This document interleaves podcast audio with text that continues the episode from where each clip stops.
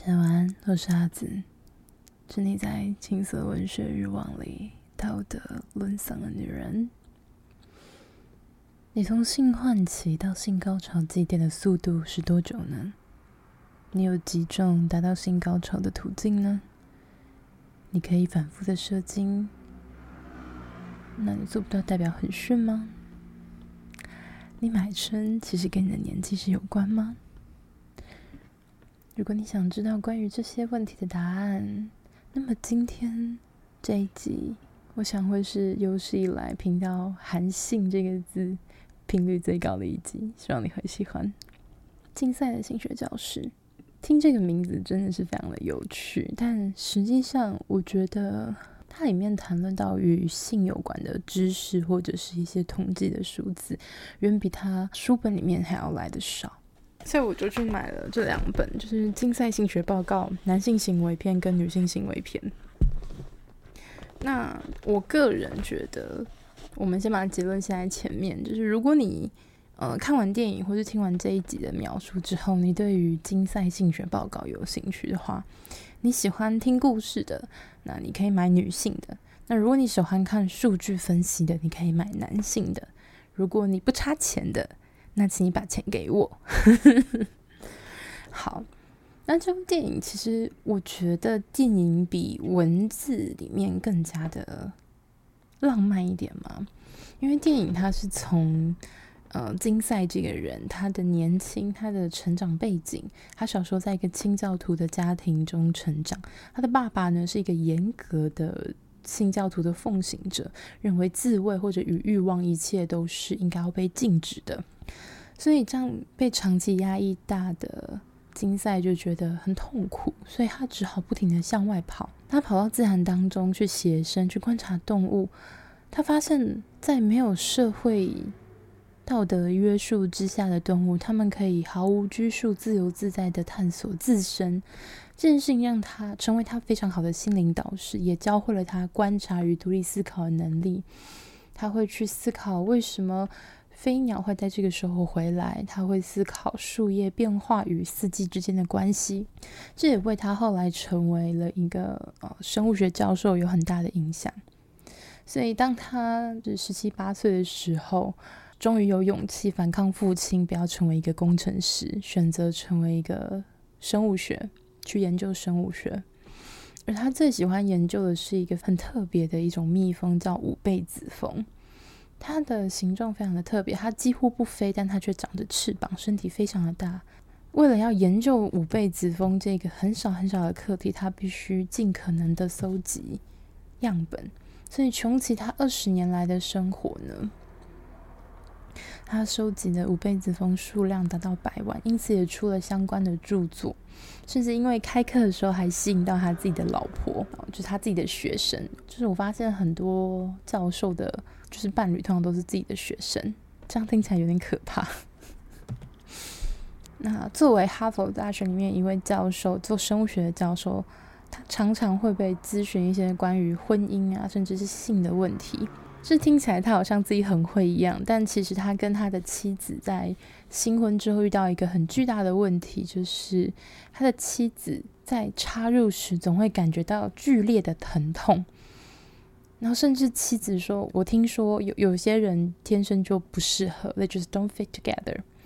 但对于金赛来说，他并不这么认为。他觉得所有的问题都会有答案，而这个也不意外。于是呢，他们就去找到一个在这方面的权威，一个医生。然后医生说：“哦，那只是因为你妻子的那个处女膜太厚，这只是一个当天就可以结束的小手术。”做完了这个手术之后，他们就。完全是依照身体的本能，然后呢，去探索身体能够达到多少欲望，享受无尽的鱼水之欢。他们打炮的次数大概是一周，大概是二十次，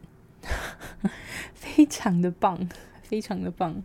我个人也想要这样的次数。到我四五十岁的时候，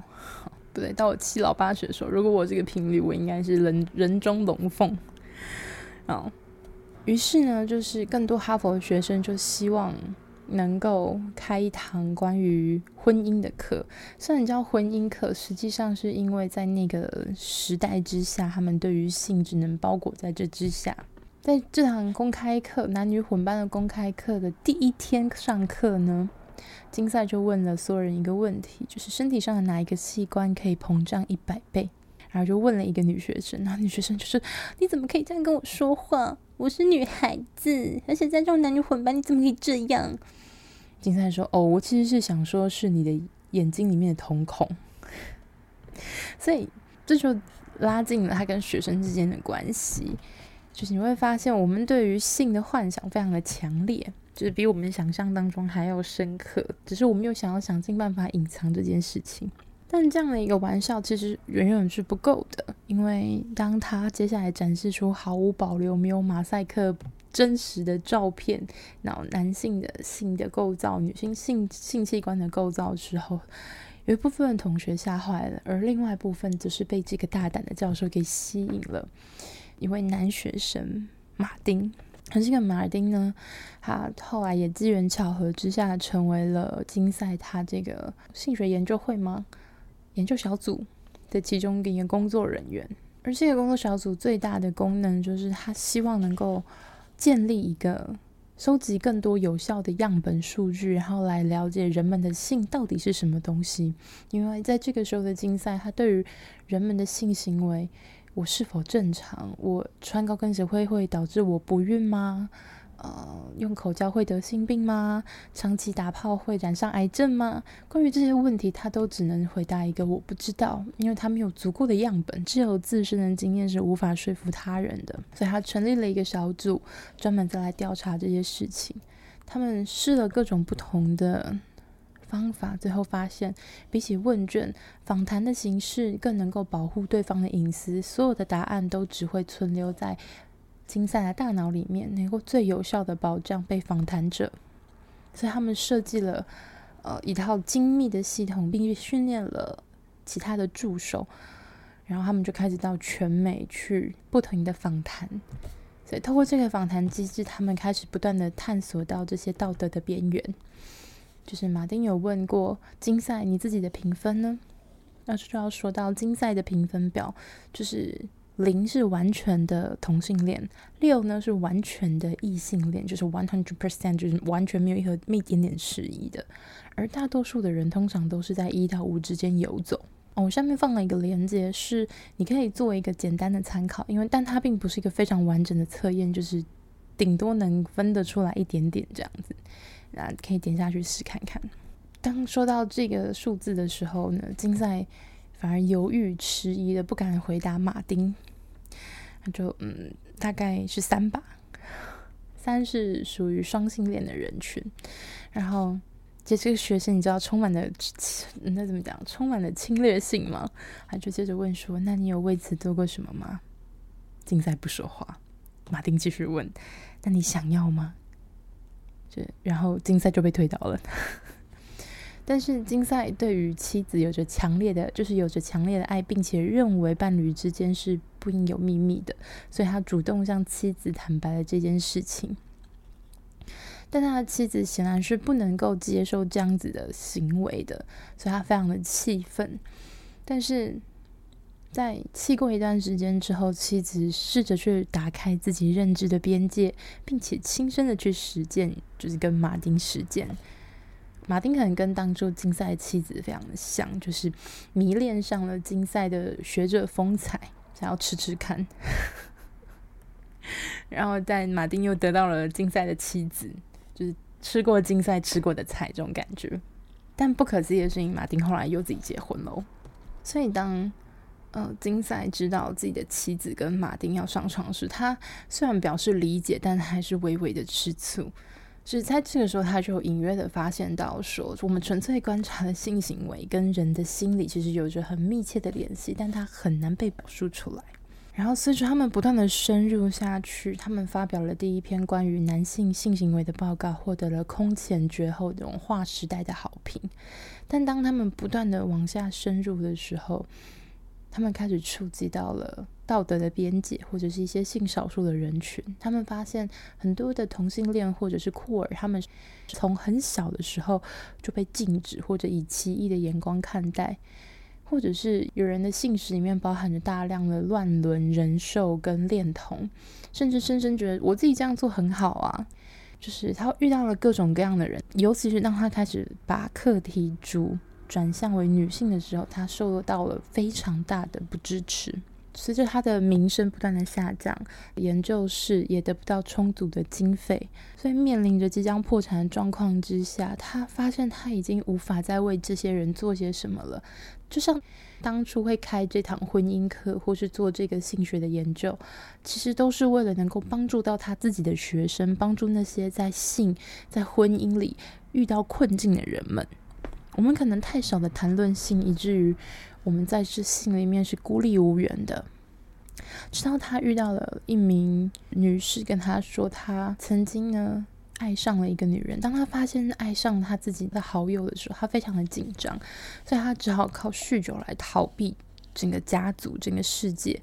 最后，他失去了整个家庭，甚至差点失去自己的生命。而在这个时候，他读到了金赛的书。他说：“你真的救赎了我。原来这个世界上有这么多的人跟我一样，也是会对同一个性别的人感到吸引的。”然后他诚实的向他的好友表达了他的感受。非常的让他惊喜的事情是，不是只有他一个人有这样的感觉？他们两个人现在快乐的生活在一起。这一切都是因为《金赛》这本书，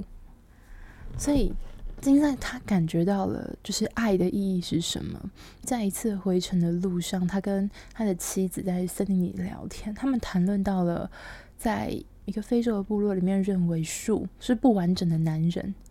金赛从来没有看过任何一棵不是生机勃勃的树，他认为树是非常的热爱着他所在的土地的，就像是他的妻子这么多年过去了，始终如一的在他的身边。故事到这里就到一个很漂亮的完结。其实我觉得他会更温柔的呈现了金赛是一个什么样子的人，你会能够理解他当时想做这件事情，真的是希望能够唤醒人们对于性的重视，以及对于女性的性的重视。从我自己后来看了男性性学报告跟女性性学报告。其实从样本数上面就差得非常多，男性有一万八，女性只有六千。那这个样本数只是真的差得非常之大，以至于你在文章里面会看到，在男性性学报告里面你会看到更多的数据，而在女性性学报告里面你会看到更多的故事。我觉得有可能是这样子的关系，以至于让这两篇产这两本产生不同的感触。不管你在男性性学报告还是女性性学报告，你都会感觉到不同性别他们所面临的压力与痛苦。就是一般人都会认为，在父权之下，女性是显显而易见的受害者，但其实，在父权之下，也有很多的男性都是父权的被压抑者。他们可能不能够由自己的喜好而决定我要穿。呃，我要穿裙子，我喜欢打扮的妖艳，我喜欢跳女团舞，我喜欢保养，可是我还是喜欢女性。就是我，我选择这些行为跟我的性取向是不见得一定相关的。但是现在的社会感觉变成是我必须选择成为某一个样子，我某一个性倾向，然后我才可以做这件事情。我们刚刚第一个问题是性唤醒到。性高潮的极点的速度是多久？那就是我们就要现在讨论性唤醒跟性高潮是什么。性唤醒主要来自于身体接触，但如果你书读的越多，精神力不小心更好，于是你更容易啊，你意淫能力更强的人，你就更容易直接靠。因为男生就叫勃起，女生要叫什么？湿了吗？还是什么？啊，女生有没有一个更明确？就叫湿了吗？可是湿了也不一定是性唤醒。好吧，我们这边简略觉得性那个湿了是性唤醒，但不完全是，好不好？那从性唤醒到性高潮的过程，其实呢，它跟被调查者本身，就是你本身掌握的性知识多寡，还有表达能力的高低有极高的关联。所以人们往往不愿意承认性唤醒其实存在于儿童当中，因为他们缺乏表达能力。性高潮也是在一般人的意识当中，男性唯有实际射出精液才算达到高潮，但事实上并非如此。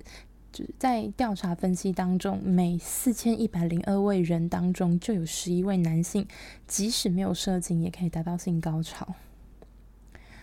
我们刚刚有提到嘛，性高潮是什么？性高潮指的是你的性张力达到顶点，然后快速释放，并且消退。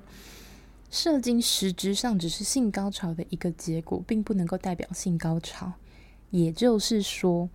呃，性高潮跟性张力跟性快感是不一样的东西。所以他在里面有提到说，许多文学作品将性高潮本身与性高潮快感混为一谈，进而使一些不满足于快感的人误认为自己没有产生过性高潮。就是你可能产生了性高潮，但是你在小说里面看到的有没有？就是好像一定要这么爽才可以叫做高潮，就是我一定要身体会抖动抽搐，那才叫做高潮。所以啊，我没有性高潮这样，但是可能只是性高潮的快感，而每个人获得快感的门临界点是不一样的，或者是你使用的途径不同，你可能得到的也不一定相同。然后它里面有提到少年的无射精性高潮的几种形式，我觉得还蛮有趣，有机会大家可以来看看。所以，他这边有提到一个 一个一个时间，就是在青春期前期的男性，大概从性唤醒到性高潮顶点，也就是你就是极嗨状态的那种，然后你结结束完射精那个状态，大概是三分钟。然后这个这个数字呢，从你这个时间呢，从你婴儿到二十五岁，不会有明显的变化。那到你二十五岁之后呢，可能这个时间才会慢慢的延长。所以在二十五岁之前早泄不是你的错，就是你二十五岁以前就是快枪侠，不要难过。但你二十五岁以后没有改善，也不要找我。哦，对，好，然后呢，就是。它里面提到一个，就是人类如何习得，因为男性如何习得性交技巧，或者是获得愉悦的方法，它是来自于少年的性游戏。那通常少年的性游戏都是成人性行为，就是成人的性行为呢，其实由他在少年时期特殊生殖器游戏的结果。所以，就是我小时候很喜欢骑枕头，长大之后就喜欢骑男人。而通常男性的初次性游戏对象都是年龄稍大的儿童共同进行。百分之八点九的男性会被女性以口腔刺激生殖器，而通常女性的年龄都比男孩大。不客气，我的堂弟。因为我我好像有讲过吧，很久之前我有讲过，就是我就是因为我们跟堂弟住在不同的县市，然后可能过年啊或者过节回去的时候，我们就是第一件事情是。飞奔到阳台，就是大人不会去的阳台，然后就是开始就是磨蹭对方的，就是你知道脱光之后用内裤跟内裤的地方磨蹭对方，然后接吻。对，我记得，一直到我小学六年级之后就没有，五六年级的那个时候，这样都会做这件事情，就默默的就不做这件事。对，就是不客气，堂弟。好，那。呃，这种少年的性游戏其实有分成，像是呃异性恋式的游戏、同性恋式的游戏，还有跟动物的。男孩中呢，同性恋式的游戏更加的普遍，不管是展示自己的生殖器，还是用口、用手去磨蹭对方生殖器，甚至是模仿性交的方式。但是，就是他并不一定了解这个行为代表的意涵跟所带影射的性暗示，但是他就是单纯的去模仿这个动作，他甚至都不一定会得到快快感。不过，异性恋式的游戏会延续下来比例比同性恋式的游戏还要高，就是异性恋爱抚有百分之六十四点七，那模仿性交有百分之五十四点七。这很有可能就是大多数男孩在成年之后只进行异性性行为的原因之一，可能受到他所处的环境的教育影响。还记得刚性唤醒的那个部分吗？就是男人可能最很 care 一件事情，就是我可不可以一夜七次或一夜好几次？然后关于我对于男性的认知，就是我只要第一次能够爽到就好，我不祈求你第二次表现好，什么要求什么上诉这种屁话，不可能，不会再硬了。你才你几岁了？这本书真的给了我一个很棒的数字参考。他说，前青春期的男性有能力在短时间内达到重复性高潮，尤其是十到十五岁。我帮你翻译一下，就是你想要射完马上再硬，十到十五岁是你的人生巅峰。哦，所以不要难过了。好，那青年跟成年之所以能够形成，就是各自以特有的性技巧跟模式，并且对性问题形成独特的态度与价值观，很大的程度上是由他们在少年发育期所受到所处环境与所获知识约束与塑造。其实，在这一点上面，跟女性篇是非常相近的。就是当男孩开始探索身体的愉悦时，女孩往往会进入父母精心回避的无性世界，就像我的妈妈从来没有教导我任何的性知识，我所有的性知识都是从书本跟生物纪录片学到的。我不要，我没有骗你，我真的很小的时候，我大概七八岁的时候，我就看过那种宗教的那种 环境里面学到的。他们那时候是想要让我们了解，就是怀孕是一个什么东西，你知道吗？就是那个时候好像是一种纪录片吧。然后呢，它就是记录一个女性她受精到怀孕，然后到生产的过程。然后它中间还用就是那种电子显微镜之类的东西，还是然后还有动画来模拟，就是精子是射精之后，精子是如何游过阴道，然后抵达子宫，然后接触到卵，就可能它要跑到输卵管，你知道吗？接触到卵。然后呢，如何受精的，就是是那个天选之精英，然后他就要如何破开，就是那个那个卵上面的那些东西，然后进去，然后断投进去之后就断掉尾巴这样，然后就是如何受精卵如何发育长大，然后这时候孕期的一些状况什么的，就只有我一个人认真在那边看完，所以我对性的知识 就是远超同龄小朋友。甚至我还看过一本书，就是什么脸红心跳小知识哦，就是关于就是男女身体上的一些东西，这样。它是好像是韩国画的一种彩色漫画。买完之后，我妈说我十六岁才可以给我看，然后我就在她不知道的时候偷偷把它拿出来，然后就把它看完，再把它藏回去。所以就是有太聪明的女儿也不是一件容易的事情。OK，好，那我们还有第二个问题就是。你有几种达到性高潮的途径？一般来说，男性有六种主要途径：自我刺激、夜梦遗精、性异性爱抚、异性实际性交、同性性行为（包含爱抚及实际性交）以以及动物性交。就是释放的频率呢，会受到你的婚姻状况啊、受教育程度啊、宗教信仰、城乡背景以及生物及心理诸多因素，所以。他其实介绍这六种，那通常一个人可能选择一种，甚至是六一到两种，或者是呃六种全用的情况下，那比较常出现大概是两种跟三种是比较主流的。我我觉得他在这个地方讨论，他在讨论个人如何得到释放之前，花了非常大的篇幅去讨论到个体差异，可能对于现代的我们来说是一件很理所应当的简单事实，但在一百年前，就是过去那个以我属于集体是一件荣耀的事情来说的那个时代，以及延续至今的道德标准、社会组织、婚姻习俗与性相关的法律，以及我们所接受的教育和宗教体系，其实都基于一种估价之上，就是我们依然还是觉得一切的个体性活动都非常相似。就是，其实我们总是希望能够依靠某一种单一的道德判断的模式作为自身行为的依归。就举例来说好了，就是婚前试车或是交往前试车，在现在还是慢慢被接受的一个概念。但其实，在现在主流的社会与习俗当中，我们其实很少的会去充分考虑两个当事人在于性的爱好、背景以及能力的。就存在差异这件事情，也就是你可能会去考虑这个人的外貌，然后家庭条件，然后收入以及知识背景，就是受教育的背景，但是你不一定会去考虑说他的性经验人数，以及他会的性技巧姿势，以及就是他拥有的就是高潮途径，就你可能不会去讨论这个东西作为你是否结婚的一个依归。其实一直以来，我们在社会的管理与组织层面，人们几乎是不会去理会存在个体间差异这件事情。我们都只是希望你乖乖就好，你跟大家一样。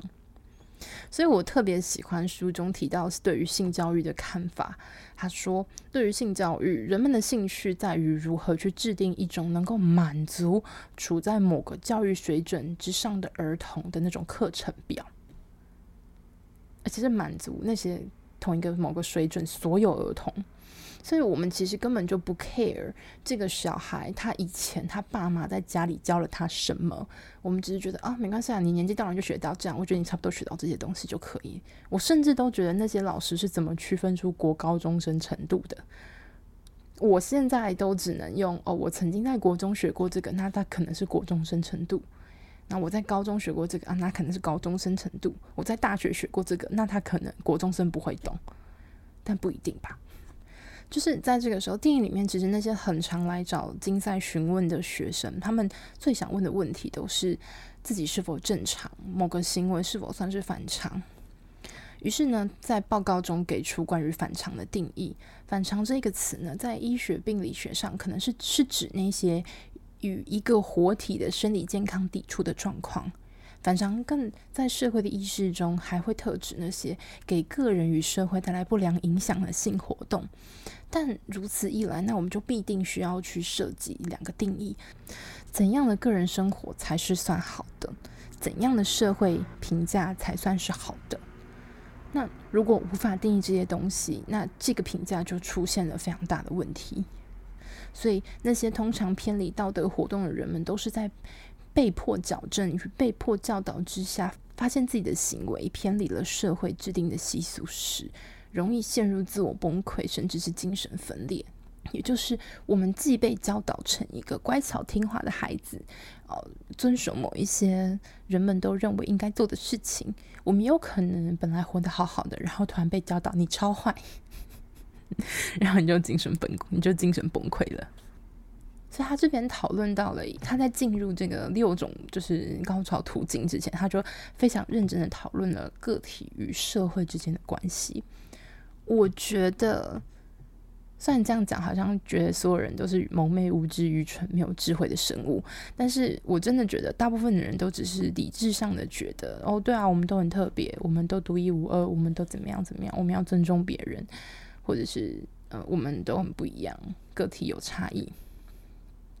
但是个体的生活会反映出个体所属群体的性活动的模式。与此同时，大多数人也会反过来运用理性来对自己所属的某个社会群体来加以确认、选择并感到满足，使自己的性活动趋于理性化。那这是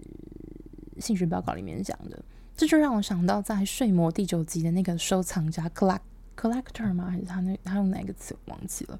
这些自称为收藏家的人，他们以杀人或猎取特定人的某个部位为乐，或杀害某一种固定类型的人，比如说小孩或青少年，并陷入一种偏执，认定自己是某种神圣的呃艺术家。与收藏古董画的人没有区别，但就像是白日梦一样的偏执，就是坚定的相信自己存于在某一个不是现实的状态。所以，当他们最后被睡魔剥夺白日梦的机会时，他们被迫从假装相信的东西醒来，看清楚自己实际上是个杀人凶手，而非神的执行者或神圣的收藏家。这个收藏家聚会之所以能够存在，就是因为一种身份认定，它是一个社会的团体，而这个群体容许他们以杀人自豪。你甚至可以发展出杀人宗教。他们确认自己在这个群体里的正当性，积极的认同自己的选择，并满足于这种悬浮的白日梦，完美的合理化。所以。意思就是在于说，只要你能够找到你所认同的群体，你就能够合理化自己的行为，我觉得大部分的人其实存于这个状态里，并没有真的发现像他，嗯，像景赛他们一样这么深入了真实社会的人的感受。我们可能会过于简单的去分割一个人，比如说受过高等教育的人跟受过呃受过教育不足的人，他们之间的区别，或者觉得性就是低俗的人，动物的性，他们是不神圣的、不干净的、不高级的。就是因为我们必须要让自己属于某一个社会群体，我们认同了 A，那我就必须开始排斥 B、C、D、F。就是我们觉得我只能选一个，我就必须在这个社会里面做到这个群体里面需要我的样子。好啦，那就是这六种高潮性途径。然后在第三个问题，你可以反复射精吗？如果做不到，很逊吗？就是反复射精这个课题，其实就是。能不能一夜七次？但他们关于反复射精有一个很精确的定义，之指就是反复射精是短时间内陆续多次射精。那大多数的人是偶尔才能做到，不过有一些人他们是可以长期并且规律的发生。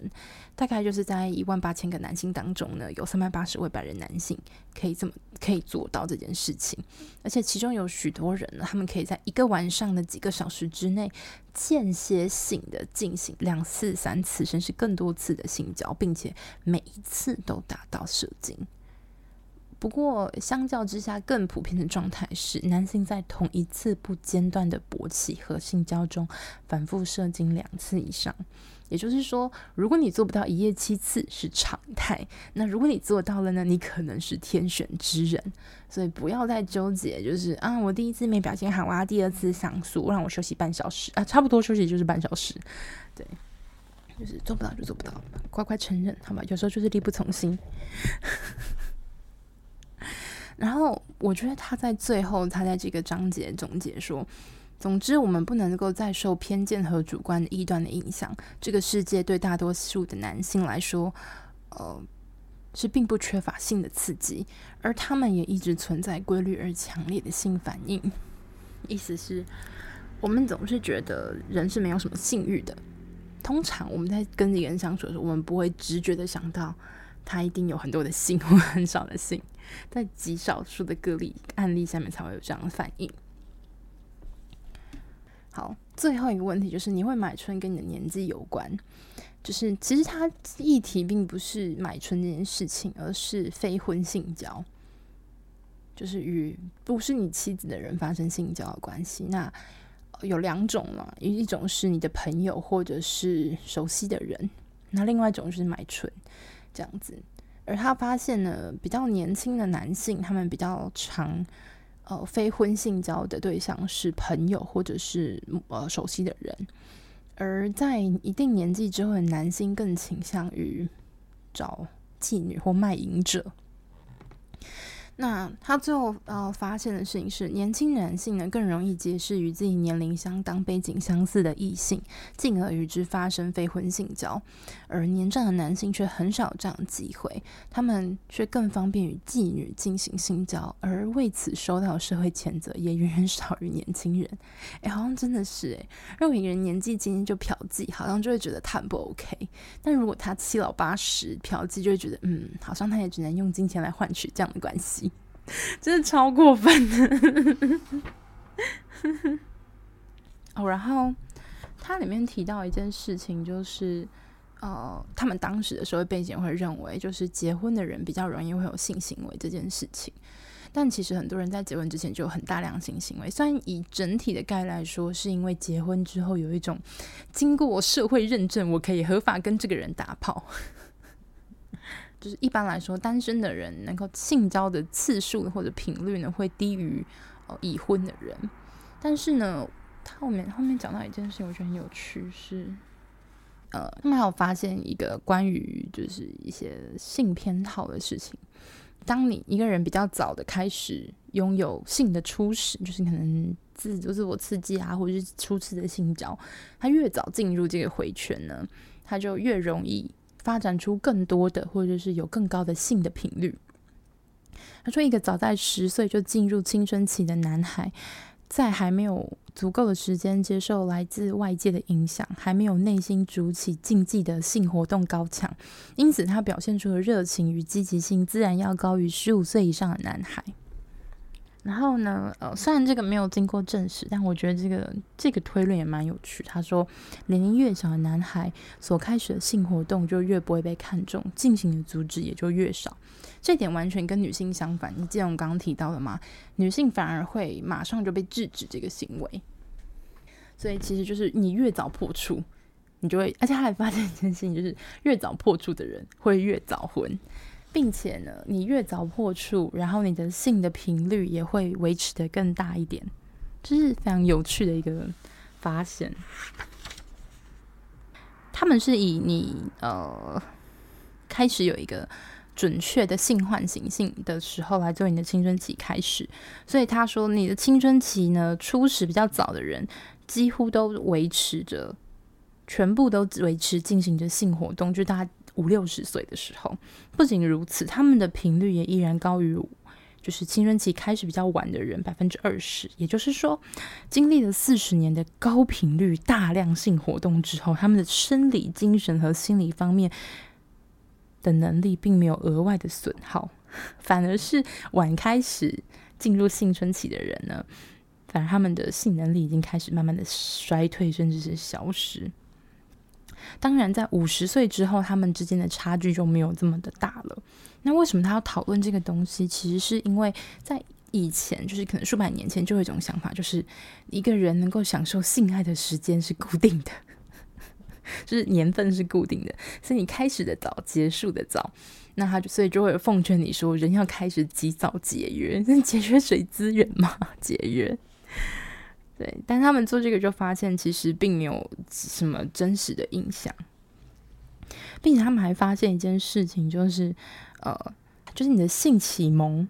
的那些因素，在你往后的三四十年里，也会不断的影响你。可以把它想象成，你早期会被大奶吸引而勃起，你以后还是会被大奶吸引，很难变成你知道太平教。然后他还有发现一件事情，就是呃，如果你是那种呃比较晚开始你的青春期，就比较晚打炮、比较晚打手枪的人，呃，如果你有意想要降低自己的频率，希望达到养精蓄锐的目的，以在日后之用的话，日后再也无法达到满意的状态，所以不用省，好，趁年轻该上多上几个是几个，好。